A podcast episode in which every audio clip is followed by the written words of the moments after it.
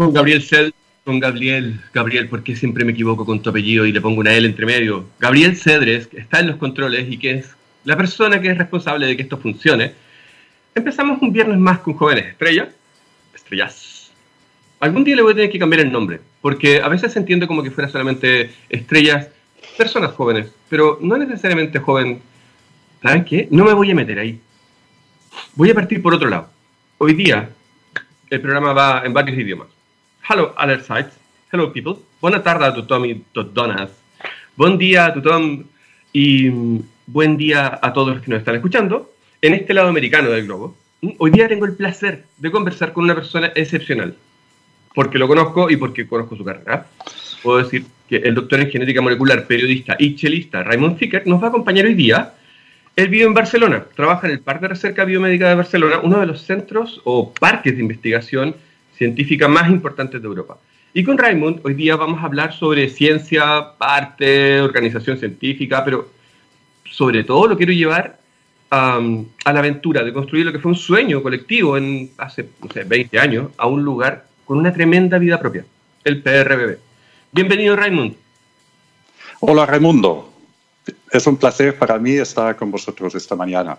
Hello, guten Morgen. Hablo algunos idiomas también, pero no tan bien como tú. Perdón, tú hablas mucho mejor alemán que yo. un placer. ¿Mm?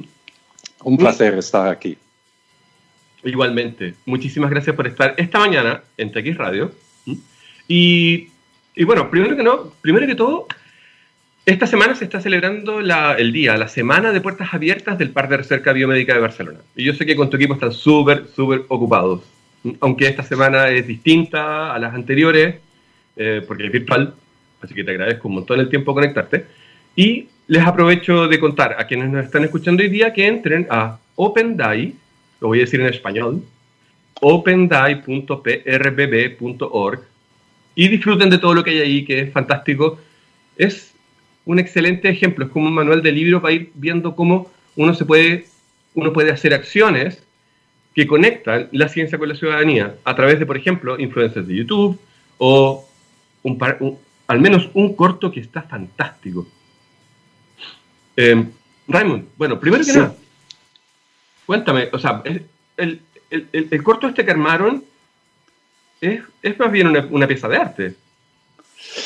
Bueno, Muchas gracias. Creo que mm, para un manual de libro no vamos, pero porque es simplemente un experimento. Nos pilló la pandemia y nos veíamos forzados de cambiar una jornada de puertas abiertas que celebramos los últimos 14 años, es la edad del Parque de Recerca Biomédica de Barcelona, en en Barcelona y recibimos cada año en un sábado normalmente visitas de unos 2.000 ciudadanos de Barcelona que nos visitan, que ven los laboratorios, que interactúan con los científicos. Y bueno, en junio de este año ya veíamos que algo así no podíamos celebrar y hemos organizado un, un Open Day, una jornada de puertas abiertas virtuales, nuestra primera. Y claro, nos hubiéramos podido equivocar mucho, pero nos gustan los experimentos y nos gusta también arriesgarnos. Entonces hemos, nos hemos enfocado en cuatro actividades principales. Uno era que sabíamos que para dar un poco enganche necesitábamos un vídeo chulo, porque todo tenía que pasar en nuestro canal de YouTube, de PRBB, que son las siglas. Y para llevar a gente ahí necesitamos algún bombón, alguna cosa que funcionaba bien, porque no teníamos mucha presencia en YouTube, teníamos 140 suscripciones, muy pocos, y algo tenía que pasar. Entonces contactamos otra, con un director de, de vídeos muy, muy bueno, muy bueno, que normalmente no podíamos pagar porque hace publicidad para gente muy buena y hace cosas muy chulas también en la televisión española y en Cataluña. Pero como es amigo del PRBB y nos conoce y ha hecho alguna cosa, nos ha hecho un precio especial y salió realmente un producto muy bueno, un, un cortometraje muy bueno, porque le hemos dado también la libertad de crear un producto artístico. Fantástico. Eh, mira, primero que nada, yo lo conozco, pero la gente probablemente podría no conocer qué es el Parque de Recerca Biomédica Barcelona. Estamos por ahí, con el contexto. Sí, el Parque de, Parque de Investigación Biomédica de Barcelona es en realidad una infraestructura científica. Se ha construido a partir del año 2001, se inauguró en 2005. Es un edificio singular en la playa de Barcelona, es decir, justo en la playa al lado del Hospital del Mar. Y es súper grande. Es uno de los edificios más grandes de Barcelona tiene más de 55 mil metros cuadrados, que son muchos metros cuadrados. Wait, 55 mil metros Ya, ok, vale. son muchos y donde cabe mucha gente. Actualmente somos 1.500 personas de 50 países y todos nos dedicamos a la investigación en ciencias de la vida o en biomedicina. Esto es nuestro enfoque. Entonces es un, lugar súper activo en la investigación y se ha hecho famoso de alguna manera porque nadie lo esperaba y éramos capaces de atraer el mejor talento ahí a Barcelona, a la playa. Y ahora, bueno, nos vienen a visitar premios Nobel, podemos fichar Um, investigadores superpotentes que atraen muchos fondos para la investigación. Y esto es una cifra también importante um, para que la gente entienda de la importancia. Nosotros, o digamos, los centros de investigación que están ubicados en nuestra infraestructura, en nuestro parque, tienen un presupuesto acumulado de unos 120 ah, millones de euros al año.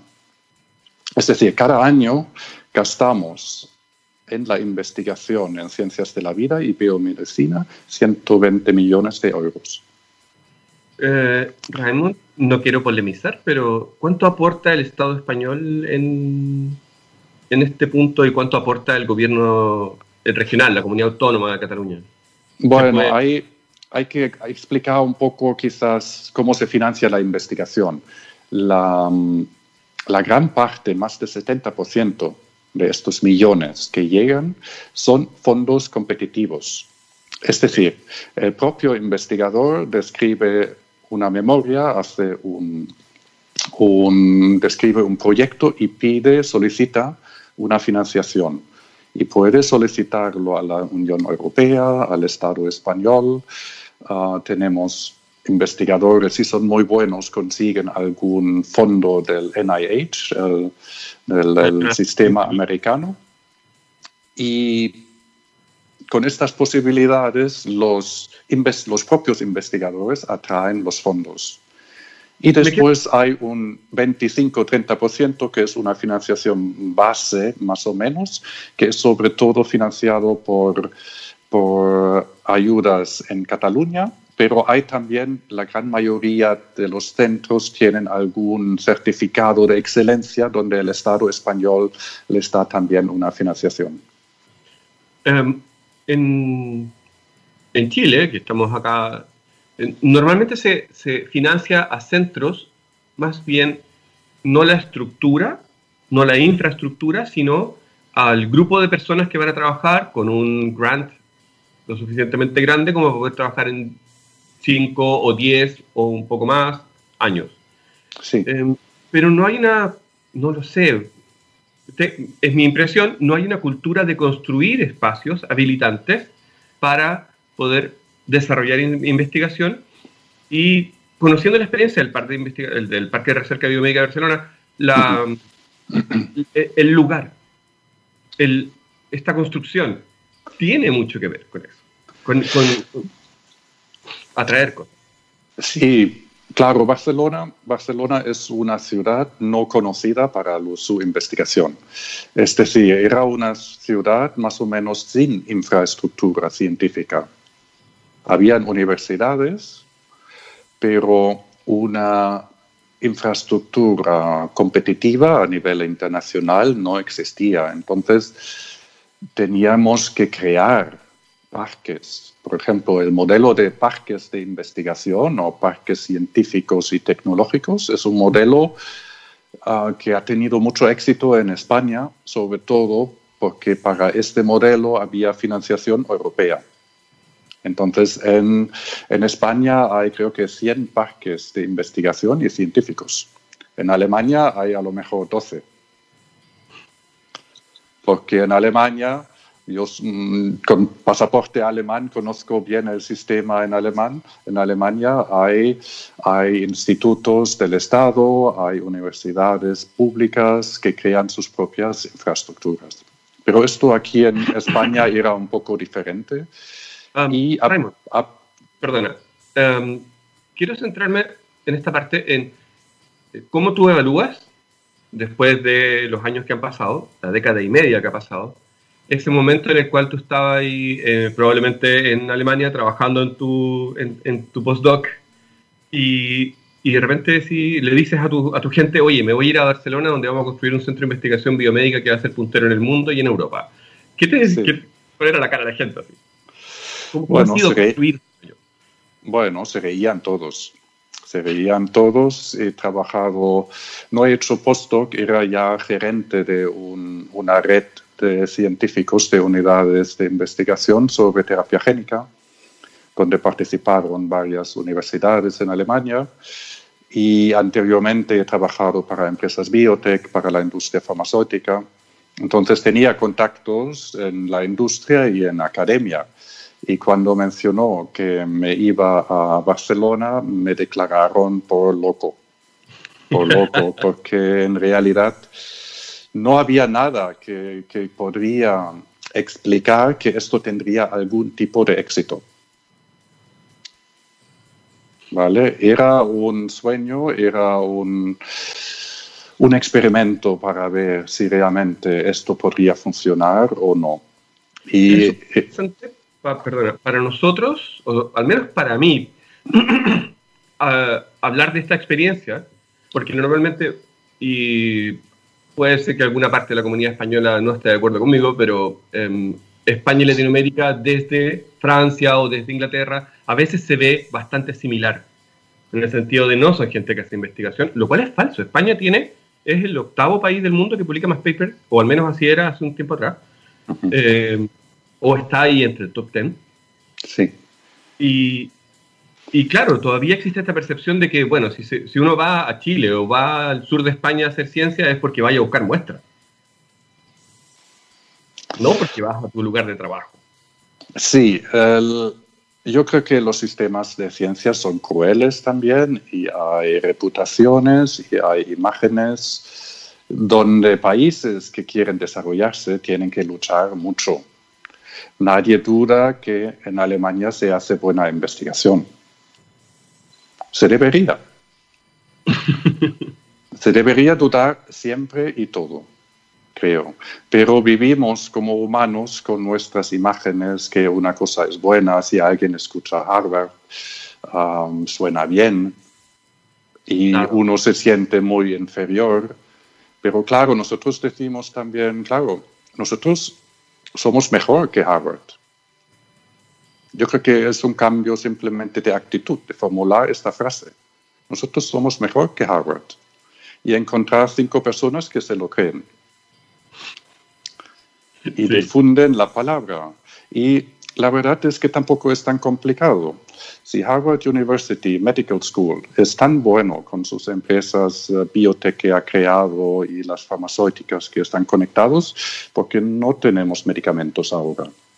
¿Cómo es que todavía no entendemos por qué una célula se divide o cómo funciona el genoma después de haberlo secuenciado hace 20 años? En Harvard tampoco lo saben.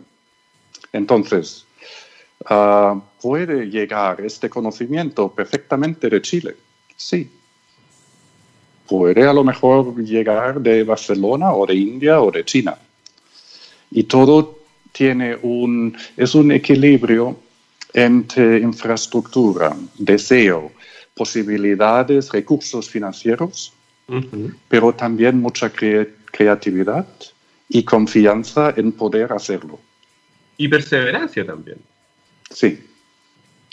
Sí. Estamos hablando de que, a ver, el, el parque es un edificio como aéreo, no solamente de la, gran, de la gran infraestructura, del edificio que uno ve cuando va paseando por Barcelona, que está rodeado de madera, que tiene un gran espejo de agua sobre, justo en el centro, y que está formado por siete centros. Un hospital, centros que investigan genómica, otros que tienen que ver con temas de sistemas complejos o bio... Eh, bueno, bio casi todo, incluyendo medio ambiente y salud laboral. Sí. Bueno, es un, es un punto de encuentro. Realmente, realmente es muy difícil prevenir la investigación. Un edificio, si, si, se construye un edificio de investigación para decir, este edificio va a aguantar 30 años, pero claro, que sepamos cómo funciona la investigación en 30 años. No hay nadie en el mundo que lo sepa.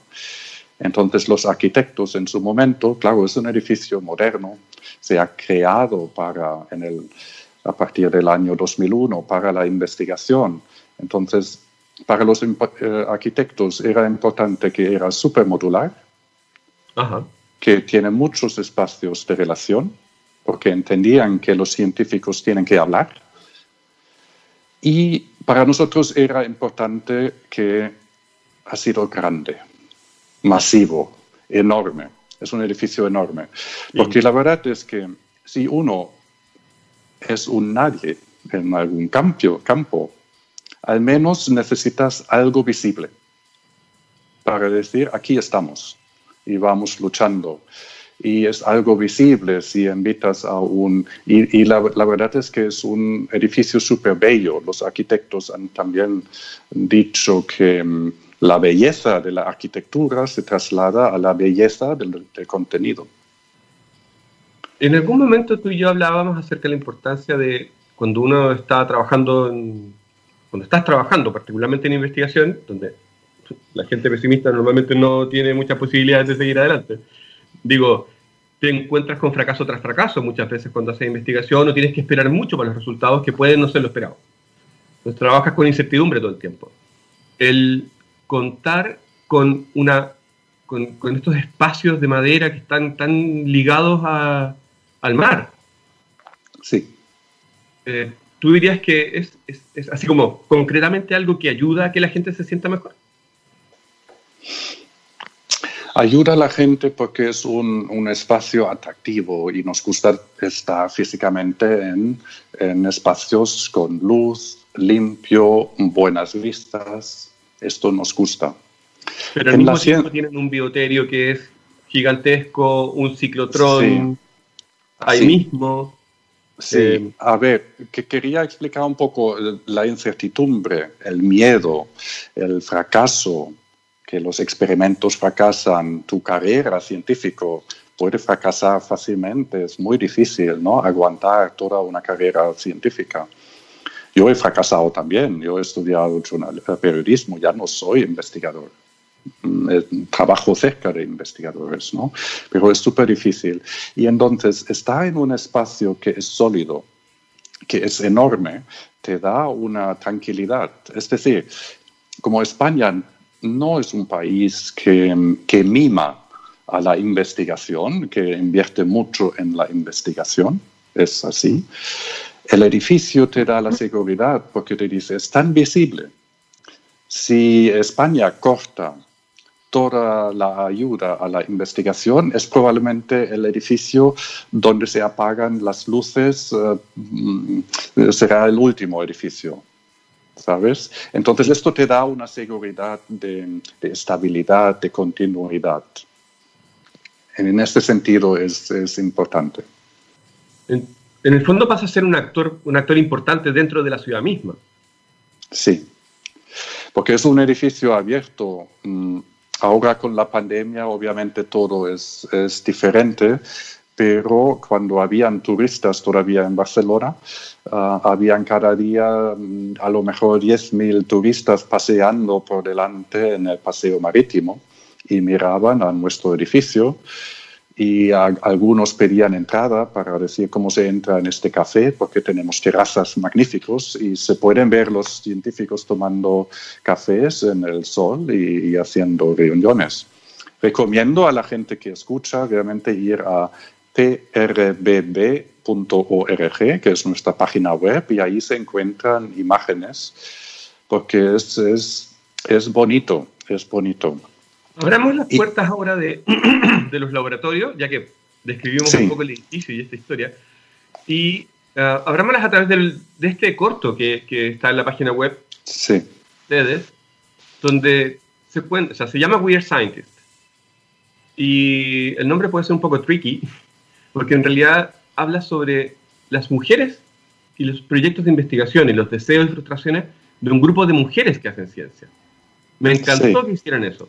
Y te pregunto, ¿cómo llevan el tema de, em, del, un problema que está extendido en todo el mundo, que es la participación de las mujeres en ciencia? Bueno, era un mensaje que queríamos dar, porque si hubieran estado seis investigadores participando en esta película, nadie se hubiera hecho la pregunta o poca gente. Ahora es un tema que haya seis mujeres. Para nosotros no, pero estábamos conscientes que sería un tema. Nosotros en realidad tenemos 60% de todas las personas trabajando en nuestra infraestructura son mujeres. A nivel de dirección de grupos de investigación, eh, es decir, en, la eh, en puestos con responsabilidad, la parte de las mujeres está, la cuota está entre 30 a 33%.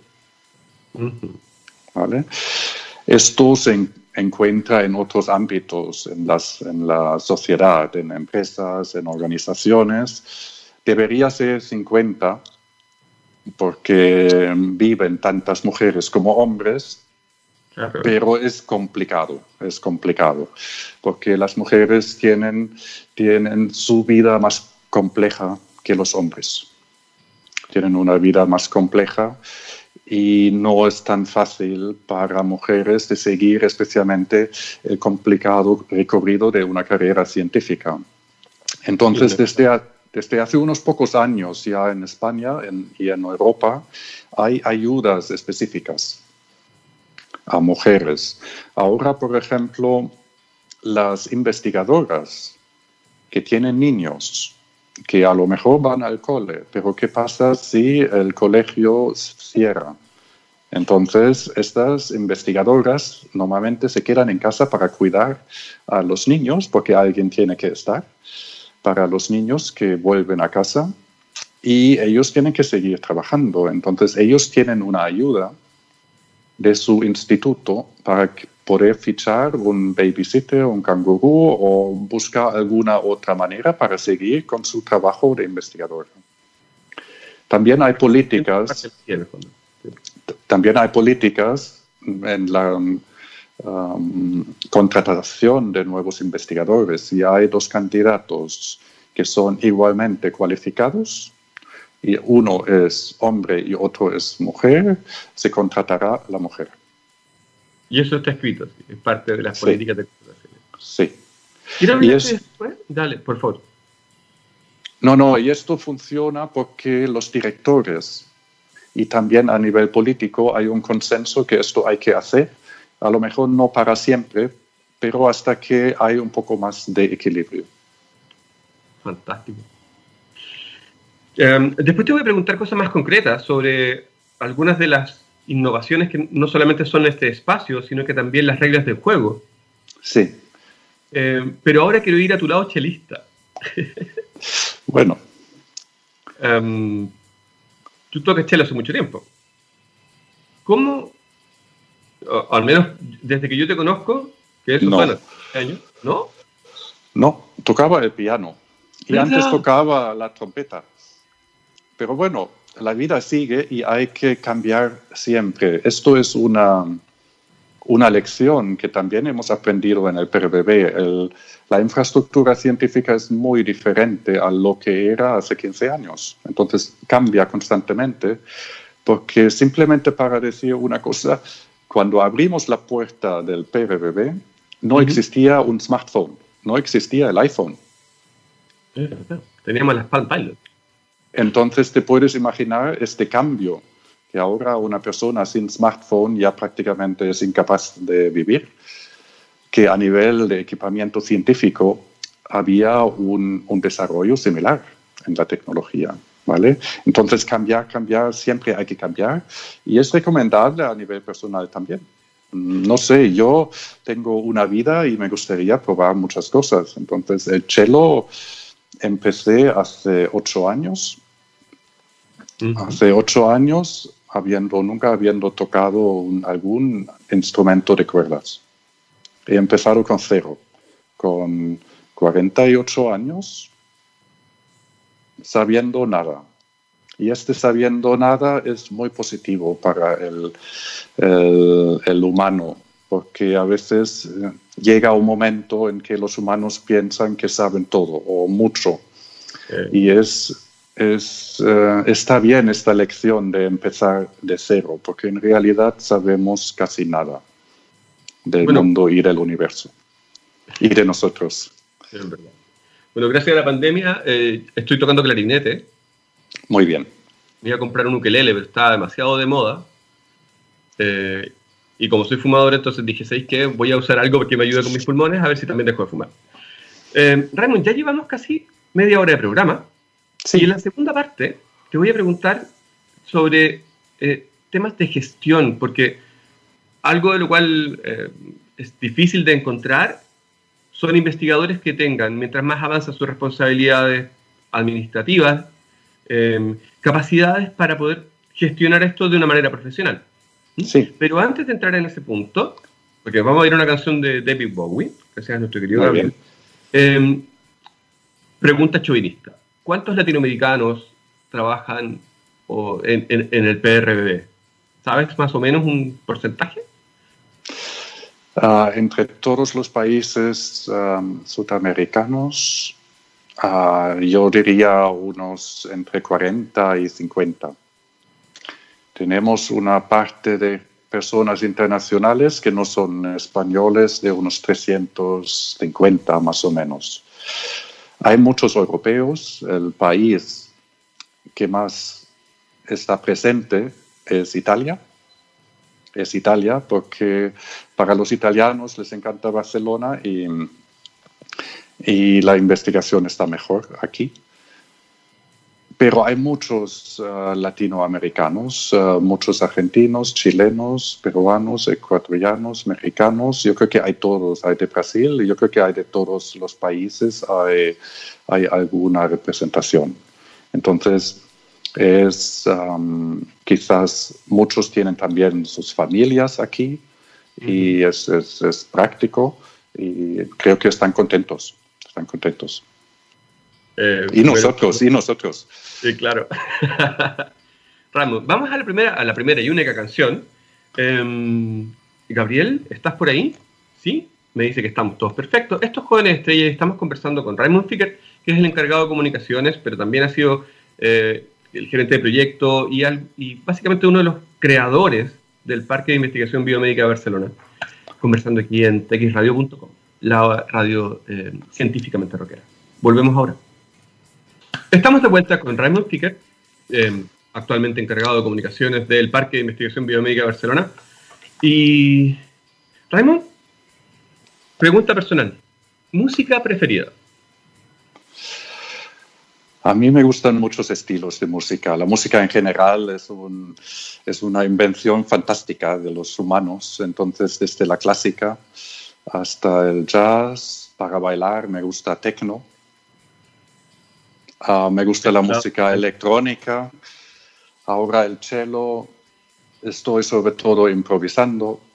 Me gusta realmente la música, forma una gran parte de mi vida y intento practicar la diversidad en la música también. Fantástico. Yo había dicho que te iba a preguntar sobre, o sea, que íbamos a hablar sobre gestión, sobre, sobre estas innovaciones que no son solamente poner ladrillos y madera y cemento y equipos, sino la organización. Hay, hay dos ejemplos que me acuerdo. Uno es un código de buenas prácticas del trabajo en laboratorio y el otro que es más moderno, que es más, o, más actual, em, que es de tu autoría además, que es el, el, este protocolo de trabajo interdisciplinario.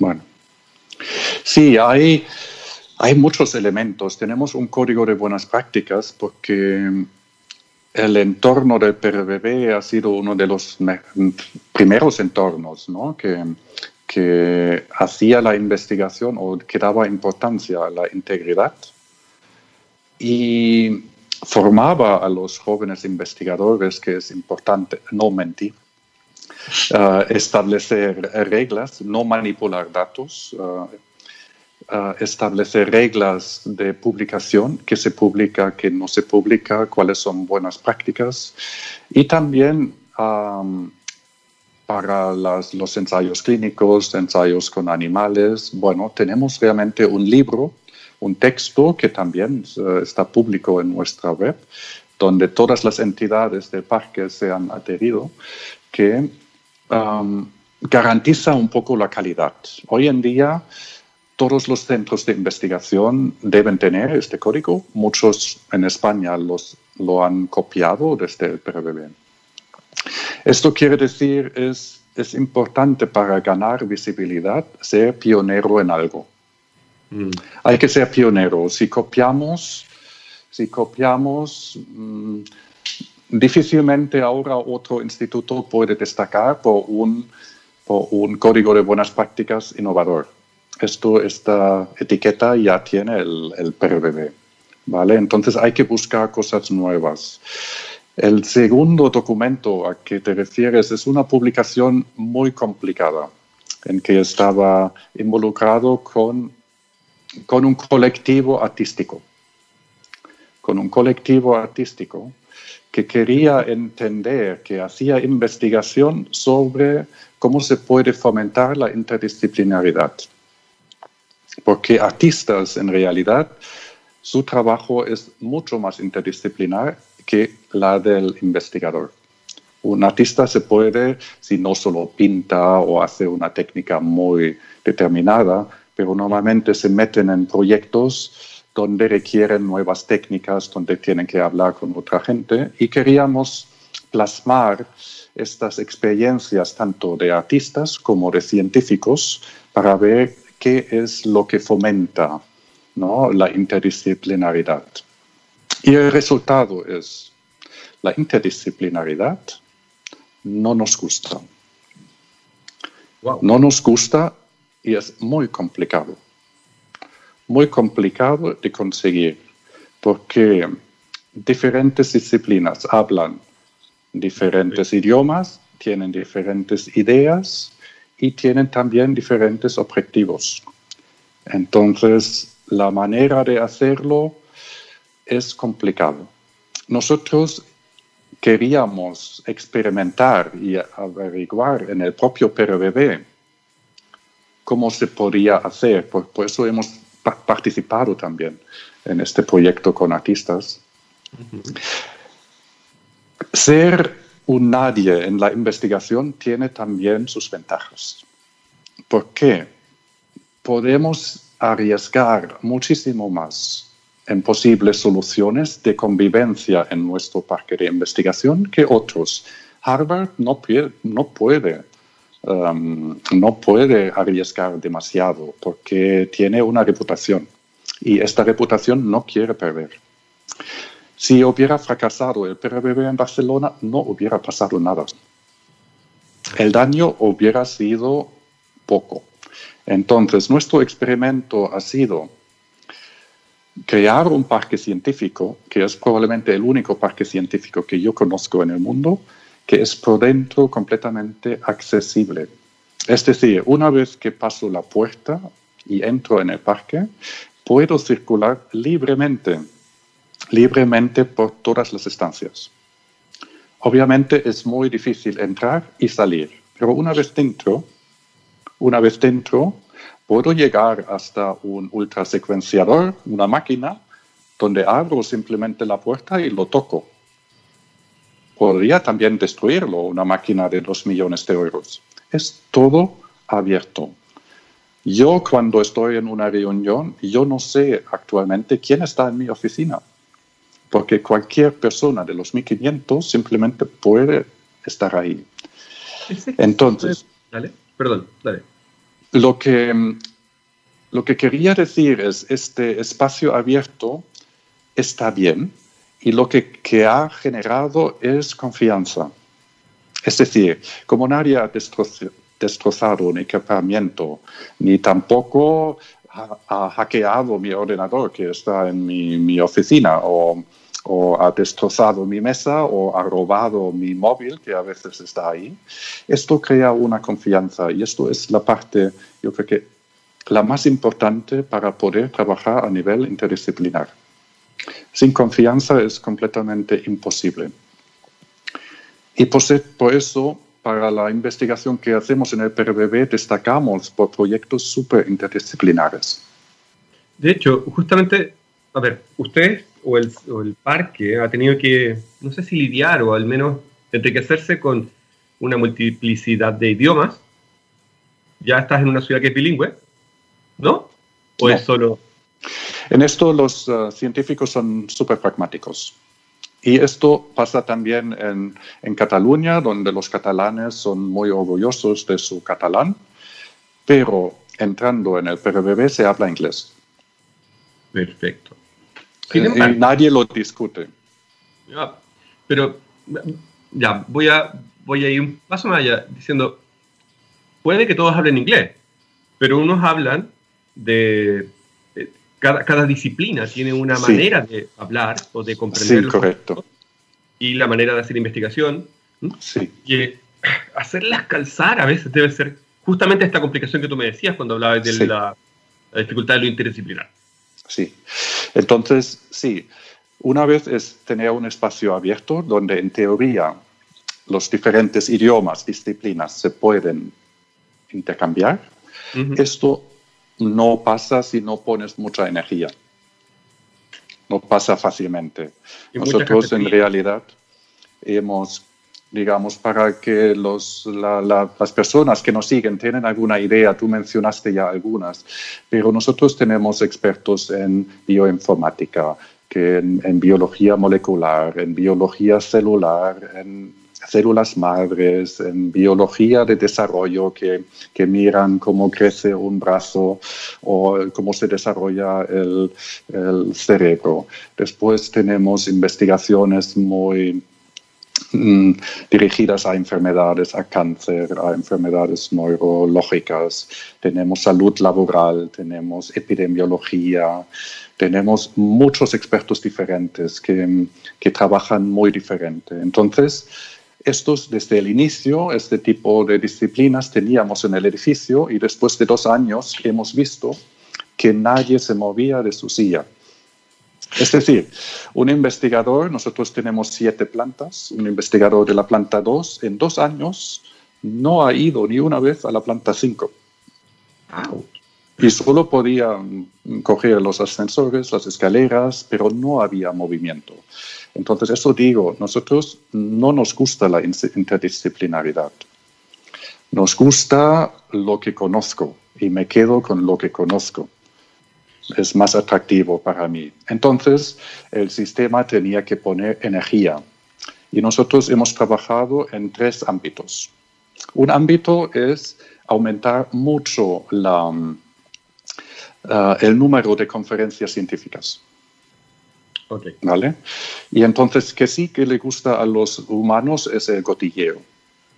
Entonces, el cotilleo sobre las personas es importante. Entonces, si yo invito a algún investigador famoso, un premio Nobel, la gente quiere ver cómo está esta persona. Entonces, esto llena salas. Entonces, hemos gastado dinero para atraer muy buenos investigadores. Y son puntos de encuentro donde la gente se, se ve. ¿Vale? Lo segundo es que hemos establecido un programa de formación interna.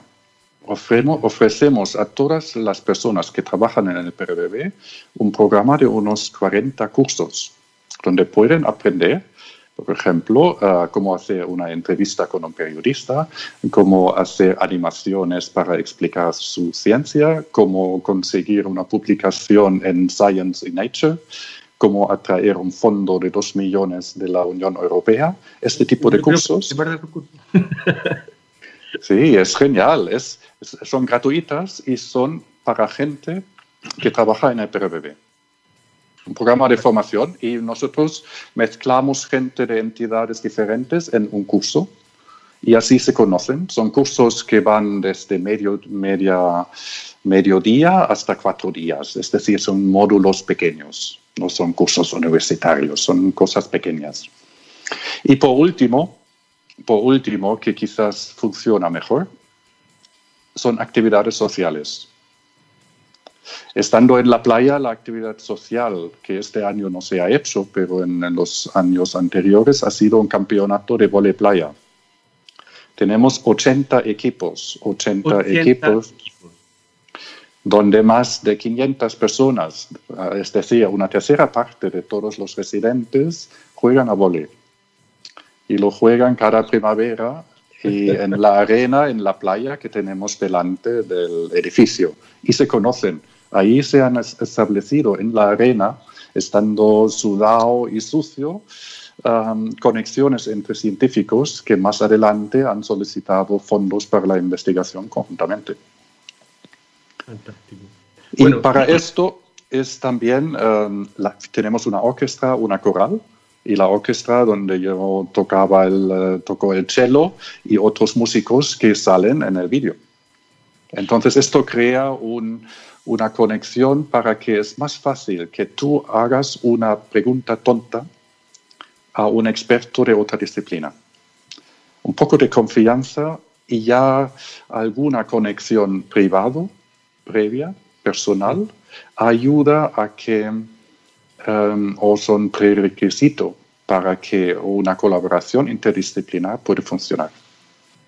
Me encanta saber que y esa es una también de las características como de la idiosincrasia del parque. Eh, este, eh, me acuerdo que este programa de voleibol nació desde lo más eh, fuera de, fuera de plan, en el fondo. Sí, de cuatro equipos de estudiantes de doctorado, de doctorado, sí. Y, claro, apareció alguien que sabía de informática y dijo, yo hago la planilla y, empezó a, a, crecer y se empezó a fomentar hasta lo que tú me dices ahora. ¿Cuántos equipos hay? 80. 80 equipos. ¡Wow! Esas son muchas canchas. Mucho tiempo. Alguien debe estar muy divertido con el draft. Bueno, y lo, curioso es que el PRBB no lo organiza. Es decir, sigue siendo una iniciativa de estudiantes de doctorado del PRBB. Y nosotros tenemos una vez al año una reunión con ellos para decir cuánto dinero necesitáis.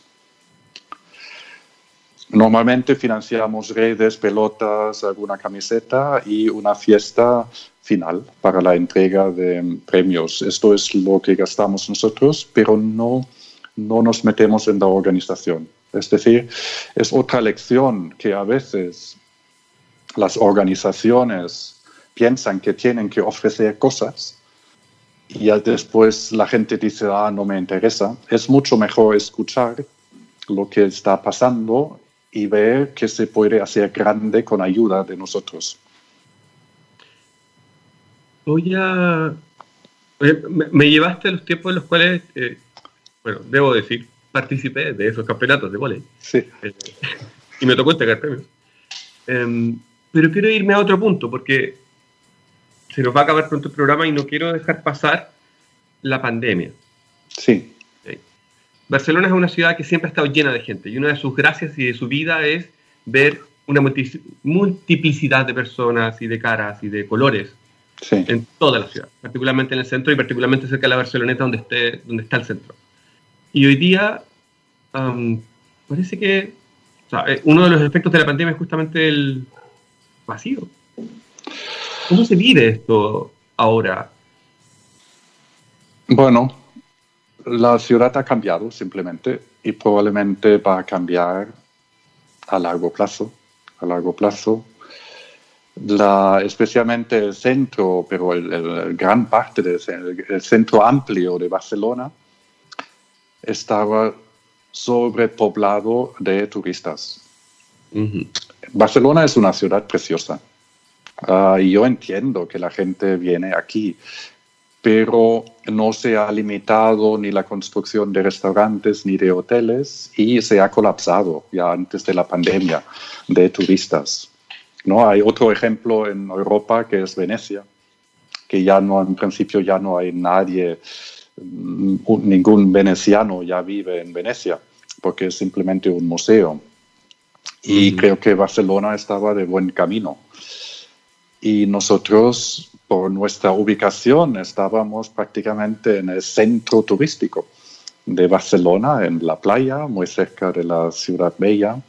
Y esto ha cambiado entonces, para la gente que, no trabaja en turismo, ha cambiado poca cosa, pero todo el sector de turismo, que probablemente hace 60 o 70% del PIB de Barcelona o de Cataluña, se ha convertido en cero.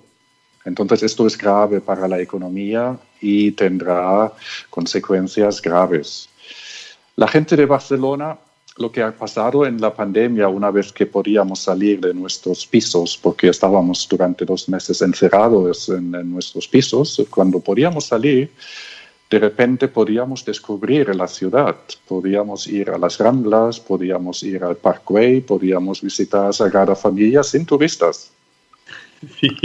Y era extraño, pero yo cada dos días paseo por la Rambla, que no he hecho los últimos 15 años porque estaba eh, colapsado con turistas. Ahora paseo porque es una, una, calle bonita que llega desde el centro de Plaza Cataluña hacia el mar y se puede hacer perfectamente. Lo que pasa es que los restaurantes y bares al lado están cerrados. Mm. Y esto deprime un poco. Estaba pensando en lo importante que es o sea, tú has hablado todo este rato de la necesidad de poner energía para que las cosas pasen. Sí. Eh, y a veces una mirada cortoplacista dice, ¿para qué voy a meter tanta energía en algo cuando pongo cuatro bares de tapas o, eh, o, el equivalente de empresas que requieren menos esfuerzo y, y ya va bien? Sin embargo, aquí está la prueba de que si uno invierte energía, por ejemplo, en investigación científica, de manera, pensando en largo plazo, una pandemia de este tipo en una ciudad tan turística supone que la ciudad siga funcionando, siga viviendo, al menos una parte de ella, porque está pensada a largo plazo. Sí. Bueno, um, por un lado, sí se puede morir de, éxito, de éxito turístico, que, um, que ha, dañado también a Barcelona y yo creo que la política ha puesto todo, ¿no? Para el turismo, para fomentar el turismo. Y la investigación que aprendemos ahora, que atrae talento muy válido, intelectuales muy válidos, y se puede decir también, si una ciudad tiene buena infraestructura científica en ciencias de la vida o en biomedicina, sus ciudadanos viven más sanos. Es decir, ah, habían problemas políticos, pero a nivel técnico, centros en nuestro parque tenían la capacidad de hacer 2.000 PCRs al día de diagnóstico. Y bastante rápido, porque teníamos los expertos, ya que hacen PCRs para otros usos constantemente. Entonces, ¿Y redirigieron los esfuerzos de testeo con, QPCR eh, hacia la ciudad? Sí, durante el inicio, donde cuando todo estaba, todo estaba más complicado, ahora lo realizan ah, laboratorios comerciales de diagnóstico. Pero era importante esta capacidad de reacción. Y también, mm, gracias a las infraestructuras de investigación, los hospitales de Barcelona tienen un estándar de modernización muy alto muy alto. Esto está todo conectado, digamos. Creo que es imposible que haya un hospital súper avanzado en una ciudad donde, hay, donde no hay universidades líderes um, o institutos de investigación importantes en el ámbito médico o biológico. Y termina siendo como un punto en el espacio. Estaba pensando también, eh, porque a veces también se cuestiona desde un punto de vista político o desde un punto de vista empresarial, las personas que no saben de ciencia, dice, pero oye, mejor me compro, si tuviera todo el dinero del mundo, me compro, no sé, los remedios que yo quiera, ¿para qué los voy a inventar acá? Es más barato comprarlo afuera, entre comillas. Estaba pensando, por ejemplo, en las investigaciones sobre salud laboral o de salud medioambiental que se realizan en la ciudad y donde el ejemplo es la ciudad misma muchas veces. Sí. Ah, ahora mismo se acaba de publicar otra vez un proyecto de ciencia ciudadana, pues, donde se intenta reclutar 300 personas que llevan algunos pequeños aparatos y una aplicación en el móvil para, para estudiar durante varios años el efecto de la contaminación de la ciudad sobre enfermedades neurológicas. Entonces, Barcelona tiene mucha contaminación no debería tenerlo. Tenemos los expertos que desde hace 20 años están diciendo a los políticos lo que estás haciendo está mal. Han sido los primeros que han visto que los coches diésel de gasoil, digamos, eh, emiten partículas que son muy dañosas para la salud de los mm. humanos. Han sido los primeros. Y mm, la calidad de agua, de, de otros, otros componentes de agua digamos, ellos dicen todo lo que sepamos de la gravedad de fumar para los humanos no es nada en comparación a, que lo que nos viene encima del, de la eh, contaminación de aire en las ciudades. Será muy grave. China lo está sufriendo, India lo está sufriendo mucho, Estados Unidos también. Y, y, Europa también, en sus polos, en ciudades, hay provoca muchas enfermedades. A mí me, o sea, me explota la cabeza pensar que el, si, si, no se hace esta investigación, si no hay personas haciendo este trabajo, esa información no la tendrías, no habría evidencia para poder sostener que hay que hacer cambios de políticas públicas, por ejemplo, o cambios de, en, la parte privada.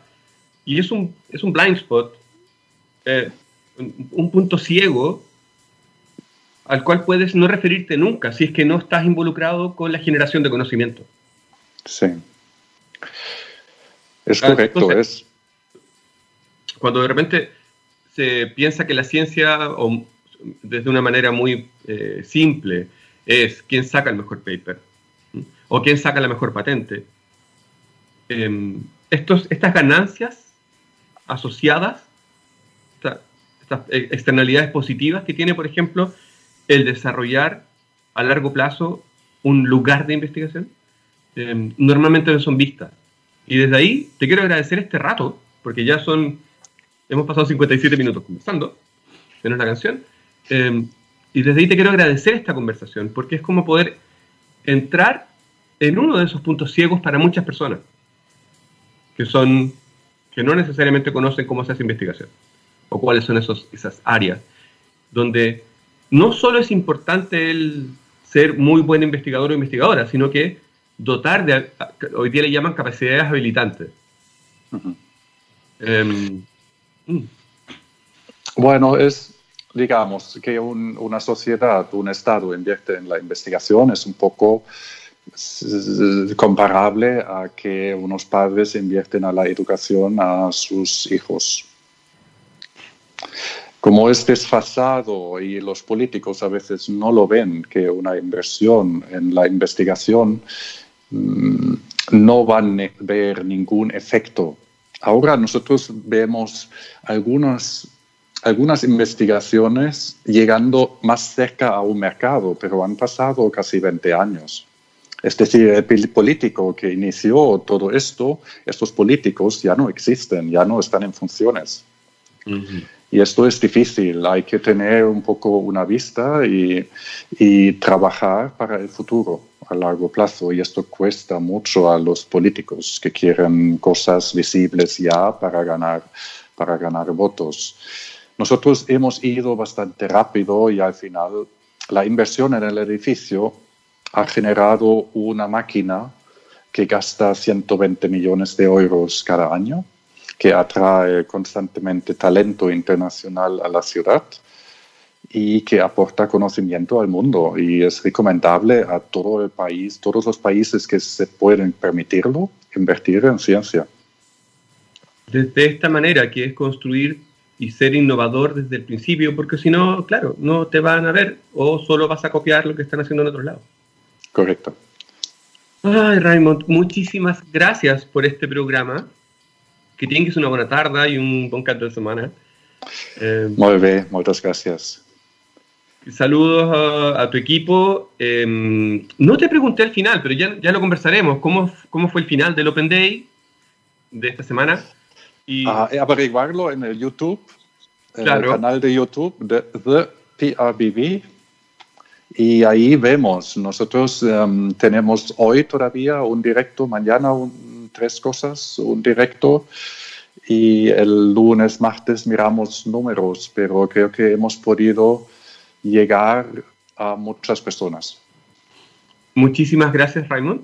Em, gracias a ti, Raimundo y estaremos conversar, seguiremos conversando. Esto ha sido Jóvenes Estrellas con Raymond Ficker, encargado de comunicaciones del Parque de Investigación Biomédica de Barcelona en texradio.com. Seguimos. Adiós.